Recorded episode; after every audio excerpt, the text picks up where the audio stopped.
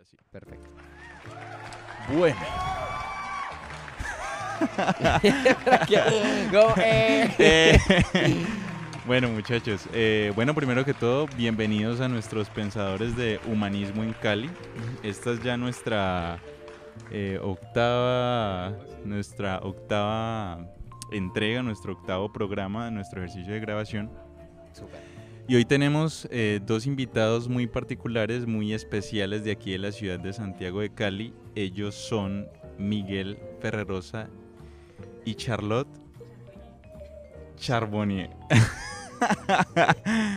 bueno, eh, colombiano, Suiza, cuéntenos eh, un poquito cómo se conocen ustedes dos aquí en esta ciudad. Gracias. Charlotte. Bienvenida, Charlotte. Ok, em, yo llegué a Cali en mayo 2018 y salí a la Topa Tolondra a bailar y conocí a Miguel eh, una noche de junio eh, porque Miguel estaba bailando con... En mayo, sí, en mayo. Mayo o junio. Pero inicio de junio, algo así. Mayo del año pasado, entonces. Hace un año. Em, sí, lo vi como, baila- como bailando con un man, como follower, y eso como eh, fue muy, como me asustó. No me, me asustó, no, me asustó porque también como era un día como de, de competencia, eh, no, no de competencia, pero Era algo como delirio. Es que Delirio estaba. Delirio estaba dando unas boletas. Entonces dijeron: el que haga esta rutina con una pareja de baile, pues le damos las boletas a, a para ir a Delirio. Y resulta que la pareja de Delirio, pues llevaron una pareja con su vestuario y todo, hicieron una rutina, hicieron acrobacias y todo el show. Y resulta que me dijeron baile con un man. Bailé con, no sé, no pensaba bailar porque la verdad yo vi eso como, uy, no, ya no estoy para estos trotes. A veces hablo como si tuviera más de 40, pero, pero no me sentía como pues preparado para, para hacer algo de, de tal tipo otra vez con la velocidad de la música y todo el tema y mover los pies, ya no ya no me responden. Entonces, bailamos y eh, no sé, una acrobacia, el man me tiró, yo tenía que hacer un giro arriba, pero no era un giro, sino que tenía que clavar, bueno, en fin, el man casi se mata, entonces yo creo que esa fue la noche de época en el cual pues nos conocimos, pues ella me conoció porque no, no- en ese momento no, no, yo no la vi a ella, ella me vio, entonces según lo que ella narra pues es que ese momento quedó súper impactada porque wow. No, total, es que ver como sí, ya, como primero ver dos man bailar juntos para mí fue nuevo. Y entonces después ver como Miguel bailaba mejor que muchas mujeres, me ha dado ganas directo de bailar con él porque la gente me dijo, me dijo, ah, sí, él es bailarín, da clases de baile en San Antonio. Y como yo vivía en San Antonio, entonces perfecto, lo, lo contacté y ya después de la primera clase ya nos volvimos amigos. Y ya. O sea, tú, eh, para ti como, como suiza, como extranjera, fue realmente impactante ver a dos hombres bailando. En Suiza no... No, no se ve- no es tan común. Por ejemplo, en Suiza, donde yo empecé un poquito como a, a salir a bailar, no se ve, no se ve, no es muy común. Aquí en Cali es común, es decir, eh, cada vez es más común. de alguna u otra forma sí se ha vuelto más común, además porque, digamos, en el espacio social, de baile social, eh, ya, ya hay varios que, que se atreven a bailar como hombres. Digamos que yo fui el pionero en la topa de decir, bueno, ¿qué tal si bailamos? Le dije a un amigo, con mucho, muchos nervios, la verdad, porque, la, bueno, fue como, como ese choque cultural pues que hay en Cali, digamos, de que se pueden llevar la imagen de dos manes bailando. Y yo ya me imaginaba como no, ya me van a señalar, me van a crucificar acá en la topa. Y Prohibida cuando la entrada. Sí, prohibida la entrada que me pasó con un club aquí en Cali porque, porque bailé con un man y sí, me prohibieron la entrada. Entonces, claro, fue el choque. fue el choque para mí, eh, pues digamos, sí, fue fuerte porque digamos que siempre me he acostumbrado como al tema del machismo acá en la ciudad y en Colombia.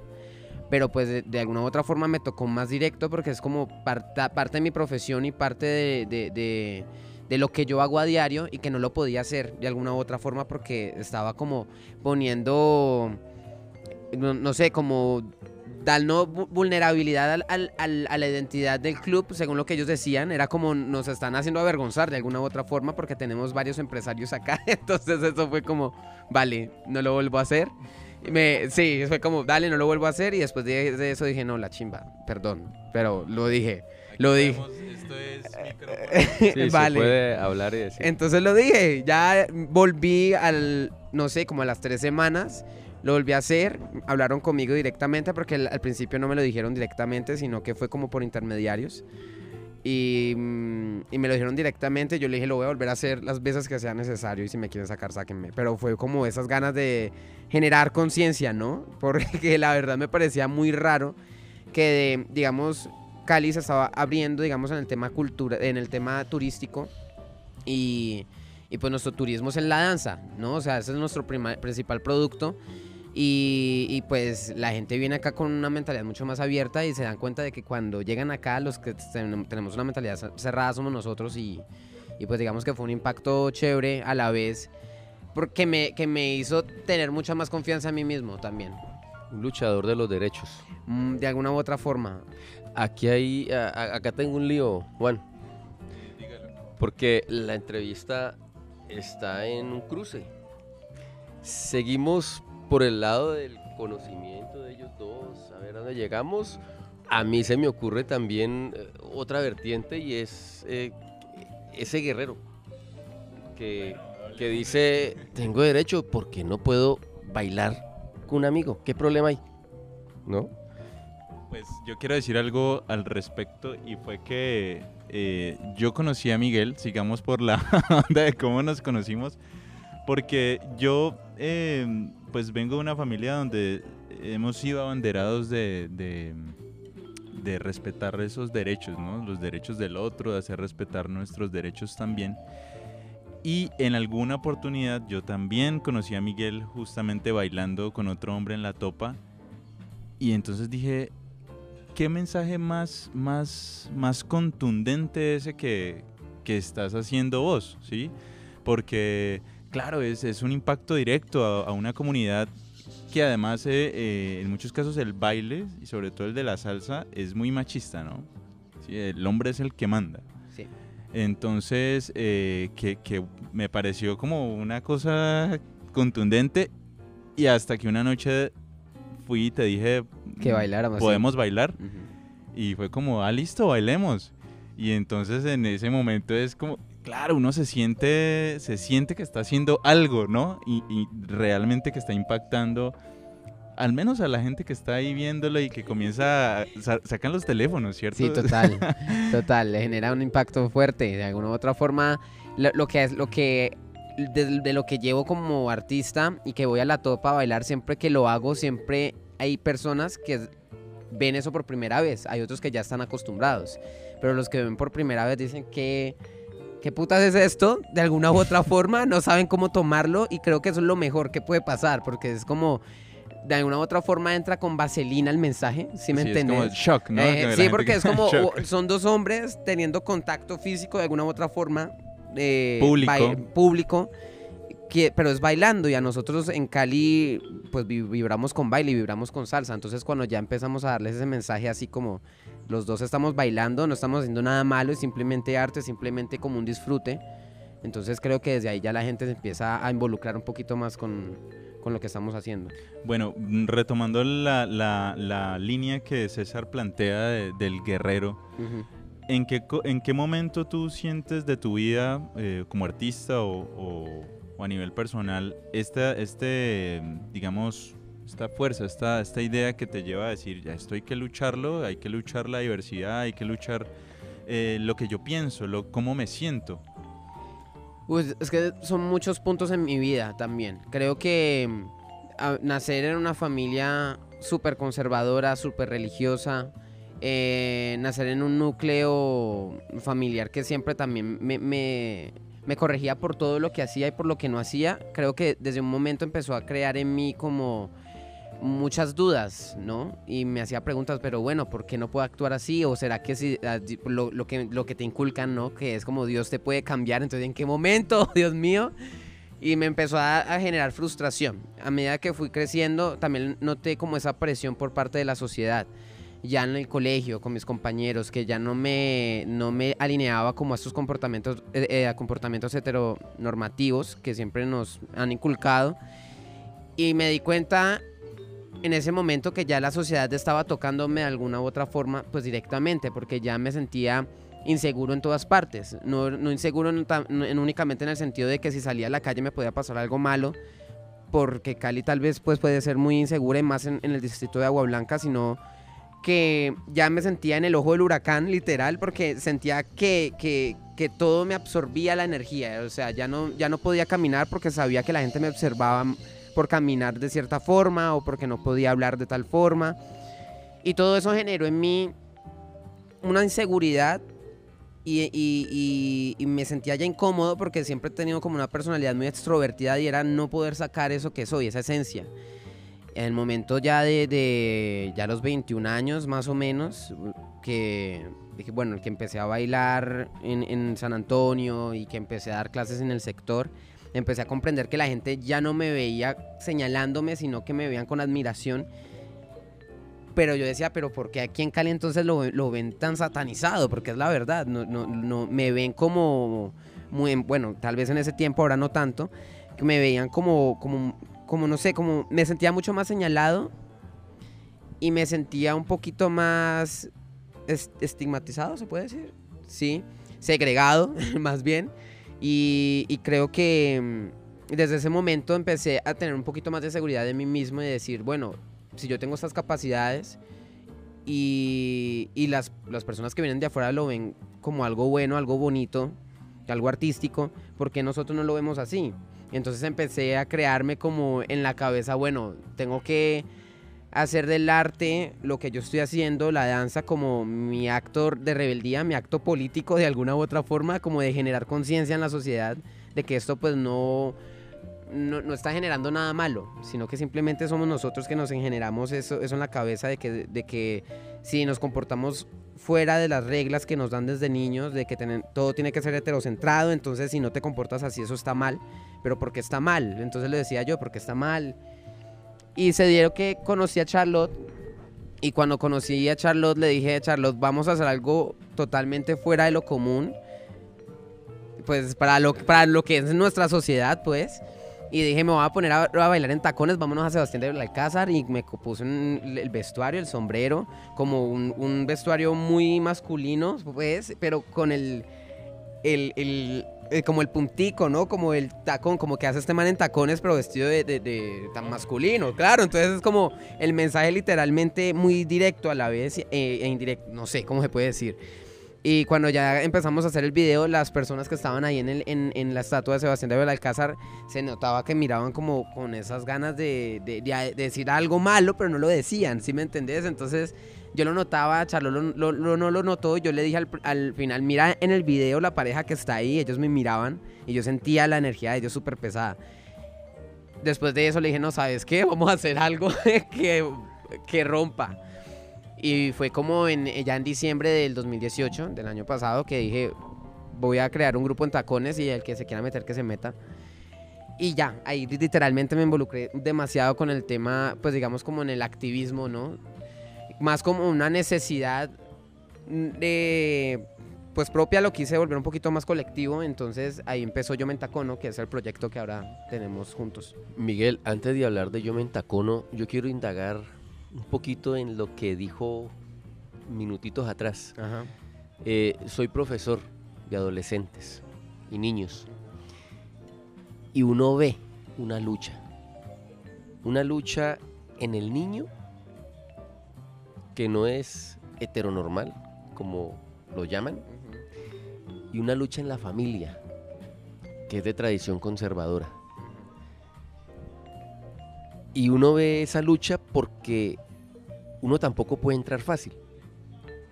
Porque entonces va a ser señalado por el papá y la mamá. Y uno puede ser sujeto a una demanda o hasta que lo echen de un colegio. Depende del colegio. Y entonces hay una lucha muy fuerte que se ve en ese joven o en ese niño que está pasando adolescente y nota que no siente lo que es común o normal, ¿cierto? Sabe que es diferente. Y sufre el señalamiento y sufre la burla. Usted rompió esquemas. Usted rompió cadena. Usted es un guerrero, como le decía ahorita iniciando. Usted es un defensor de derechos. ¿Qué le recomendaría usted a esos jovencitos y a esos padres? Uy. Ay, eso justo en el alma. bueno, yo creo que lo más importante para mí de dejar un mensaje es el respeto. Y creo que cuando empezamos a inculcar el respeto, y el respeto pues viene también del amor, entonces empezamos a inculcar con amor desde la infancia, los niños van a empezar a ver las cosas totalmente diferentes al, al, pues digamos, a lo, con lo que me criaron también y con lo que me inculcaron toda la vida y fue como lo que es diferente, no lo aceptes, lo que es diferente no lo mires, lo que es diferente no lo toques porque te puede, se te puede contagiar. Entonces, es todos esos pensamientos vienen son pensamientos de guerra de alguna u otra forma, ¿no? Desde ahí empieza como ya todos los conflictos sociales y, eso viene pues justamente como de la discriminación. Cuando empezamos a discriminar, ahí es que empezamos a, a- a generar guerras, sean internas, externas y bueno, en, fe- en fin, etcétera, etcétera, etcétera. Y creo que lo más importante es inculcar amor siempre a los niños, porque los niños de verdad son personas que, que, bueno, se están formando ya como seres humanos y, y- y ellos no ven nada malo, ellos simplemente tienen la curiosidad de saber qué es una cosa, qué es la otra, y nosotros, como digamos como padres, que no lo soy, pero digamos, ya empezamos nosotros los adultos a inculcarles algo con, con, digamos, con, con ciertas reglas, ellos van a crecer con eso y ahí es que empieza una vez más esa cadena de, de, de- de segregación, esa cadena de, pues digamos, de estigmas, ¿sí? Entonces creo que lo importante para los papás también importante educarse acerca de los temas, de, de lo que es diversidad sexual, porque a veces, muchas veces no lo saben, muchas veces no saben de qué, de qué se trata el tema y nos tienen en un cliché como los maricas son los de rumba, alcohol, drogas, sexo, orgías, y ah, bueno, en fin, una cantidad de cosas que yo a veces digo, pero yo nunca soy así, porque son, o sea, no sé en qué momento fuimos todo eso para, e- para la sociedad y en qué momento nos inculcaron todo esto, ¿verdad? Y, y creo que sí, es- lo importante es como inculcar el amor y, y- y la información también.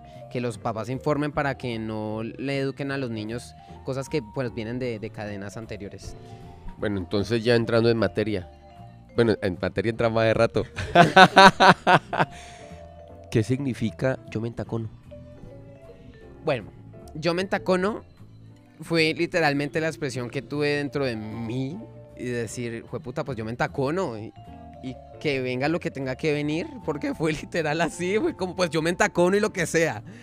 Y, y yo lo puse en una cartulina, en un cartón paja, porque en ese momento estábamos empezando con el proyecto, era un, un- como una clase casting, Ajá. entonces le abrimos el espacio a, a las chicas para que, chicas y chicos, que escribieran un mensaje a una persona LGBT, de la comunidad LGBTI, e imaginaran que esa persona estaba en, digamos, una situación difícil de su vida por su orientación sexual, entonces le puse yo me entacono numeral, yo me entacono por esto, esto y esto. Y empezamos a, a- a generar, eh, perdón, a escribir em, los mensajes que queríamos transmitir a esas personas, ¿no? Y, y entonces ya se vuelve como lo que te les decía ahorita, como un acto ya pues político, en el cual como estamos formando un poquito más de fuerza colectiva y decimos yo me entacono porque me puedo poner en, en- en los tacones de la persona que no es no, no, no se siente cómoda o, etcétera. Entonces creo que desde ahí nació yo, yo me entacono y el por qué. ¿Por qué? Bueno, yo tengo una, una pregunta para Charlotte. Eh, entiendo que Charlotte es eh, la community manager, ¿cierto? De todo, de todo el proyecto, de, o tú... Sí, más o menos. Sí, puedo explicar lo que hago. Ok, explícanos entonces cómo, cómo entras tú en, este, en Ujú, esta este dinámica de trabajo con, con Miguel. Sí, es que mm, lo que pasó es que cuando nos conocimos con Miguel, eh, mi meta para, fue bailar, lo más que, que podía tomar clases y mm, es que Miguel como es un, un- profe que da clases privadas, salen más caras. Entonces le propuse como un intercambio si, que, que le parecía como, como yo, hago, yo hago fotos y videos, él en cambio me puede dar clases de baile. Y entonces así hemos empezado. Y sí, poco a poco como las cosas empiezan como a crecer porque hicimos un primer video que era más como Miguel bailando en una parte de Cali y solo después llegó el video en tacones que desde allá empezamos a hacer todo. El tema es que después en enero cuando Miguel em, quería hacer el grupo, obviamente es mucha logística y mucho tiempo, entonces en cambio también que yo puedo ponerme más en el proyecto eh, sin pagar las clases, ayudándole em, con las chicas del primer nivel. Em, entonces eh, yo le ayudé con sí, con la organización, con la comunicación y todo eso. Entonces yo en, en este proyecto estoy mucho más atrás como de la cámara, de todo, del, del proyecto, pero es que también em, es más es que también es muy difícil para mí exprimirme en un idioma que no es mío, Claro, que claro. el mensaje es más para, para mí como con la experiencia que yo tengo puedo ayudar a alguien. También eso es mi meta dentro de este proyecto y es así que yo creo que en, sí, en- Es como encontramos un beneficio mutuo, Ajá. ¿no? para los dos. Miguel me enseña su cultura y yo le ayudo con mis competencias, mejor dicho. Entiendo. Muy bien. Bueno, y tengo entendido que están en estos momentos en la preparación de una gira internacional. Cuéntenos un poquito sobre ese proyecto y qué, están buscando con esa, con esa proyección en este momento. Eh, bueno, pues, uy, es que son muchas cosas a la vez. Bueno, digamos que Yo Me Entacono funciona diferente dependiendo de donde estemos. Entonces acá en Colombia lo hacemos con un poco más de activismo, ¿sí? Eh, por medio de la salsa caleña, como les estaba explicando ahora. Pero fuera del país, como lo que vamos a hacer ahora en esta pequeña gira, que pues la primera gira es pequeña y vamos a hacer, eh, lo que vamos a hacer es fortalecer la cultura del baile caleño en, en ciudades europeas, como, como es Ginebra, Suiza, que nunca se ha visto salsa caleña en Ginebra. Eh, y en París, que ya hay varias escuelas que, que tienen salsa caleña, pero pues digamos que poder también fortalecer un poquito más el, eh, ese emprendimiento que muchas personas lo están haciendo allá. En tacones. En tacones, exacto. Entonces se muestra como la salsa caleña con un mensaje diferente y invitando a la gente a que vean el país desde otras perspectivas del posconflicto de alguna u otra forma, ¿no? Porque muchos saben la historia de, de- de la guerra en Colombia, eh, pero no saben que también hubo integrantes de la comunidad LGBTI dentro que fueron literalmente destrozadas moralmente. Y creo que poder llegar a otro país en Europa en esta ocasión y, y decirles, bueno, yo estoy acá representando a toda esta gente que salió de la guerra y que ha sobrevivido y que están buscando una forma todavía de subsistir. Les estoy dando una voz de que en Colombia muchos estamos luchando por los derechos, de alguna u otra forma estamos eh, fomentando la cultura y a la misma vez el mensaje de, diversidad, de, equidad y de diversidad. Eh, muchachos, eh, las personas que estén interesadas en, en apoyarlos, en apoyar esta propuesta de Yo Me de tomar clases de bailes en tacones, a mí me encantaría, lo que pasa es que yo calzo 46. Entonces me queda como... Le toca buscar zapatero, literalmente Voy está si- complicado. No, La- me encantaría apoyar la causa, de, igual con ese, así como vos decías, ese puntico que raya a la gente, pero este tipo va de camisa y correa y por qué va vestido que en tacones, tacones. y en el mío, además. El No. total, total. Me encantaría hacer ese tipo de cosas eh, como un regalito para la ciudad. Pero bueno, las personas que estén interesadas en, en apoyarlos, en saber más de ustedes, en entrar en contacto con ustedes, eh, digamos, ustedes en este momento ¿qué, qué le están ofreciendo a la comunidad? O, o digamos que, eh, ¿cómo, cómo sería ese, ese contacto con la comunidad caleña? ¿Ustedes dan clases, talleres? En las redes mucho más estamos. Uf, es que, sé, digamos, ahorita hemos hecho mucho en realidad. Estuvimos con, con, con la red pública de bibliotecas, algo así. Sí. Y estuvimos trabajando con niños y adolescentes de varios grados escolares, eh, mostrando el proyecto, porque creo que también es un, un proyecto de educación, ¿no? Entonces, está lo que estamos haciendo es educar directamente a los que van a crear país el día de mañana, que son los más jóvenes. Entonces, eh, creo que hemos hecho bastantes cositas, porque no lo que, lo que me parece muy gracioso es que la gente ve el baile, ¿no? Siempre, entonces siempre ven el baile, qué chévere Miguel bailando, y creo que esa es la ventaja también, que la gente no está viendo exactamente los tacones, sino es el, el- lo que se está utilizando. Entonces la herramienta de educación ahí ya viene siendo la salsa, viene siendo la, la danza. Entonces, para eso estamos y decimos la- las clases, los grupos y seguiremos haciéndolo, por supuesto. Lo que queremos hacer es seguir haciendo es trabajar con, con la comunidad más, jo- más joven, con los más niños, que ellos entiendan qué es lo que estamos haciendo, que... El respeto a la diversidad. Exactamente. Entonces, sí, estamos trabajando con bastantes cositas, ¿sabes? Sino que ahorita pues estamos muy enfocados con la gira. Ya cuando volvamos pues vamos a tener algunas sorpresillas. ¿Y en, en qué, digamos, cómo los pueden contactar a ustedes dos? ¿A través de, de qué redes o cuáles son? Bueno, em, en Facebook nos pueden encontrar como Yo Mentacono, todo pegado, Yo Mentacono, una sola frase. En, en Instagram, arroba Yo Mentacono también. Y me pueden también contactar al WhatsApp en el 301-753-8827. Bueno, solo a mí, porque Charlotte creo que tiene el, el internacional. Eh, Exacto. Entonces, nada, esas son las redes que tenemos. Si quieren ver contenido, videos, fotos, todo nuestro recorrido en- desde el enero, lo que, todo lo que hemos hecho, pues van a encontrar por ahí las imágenes y, bueno, todo lo que hemos hecho en, en- con Yo Mentacono. Bueno, eh, pues muchachos, no sé si César tiene algo que decir. Eh, no, felicitarlo. Gracias. Felicitarlo. Eh, ojalá el, el- el- el- el proyecto tenga esas dos líneas.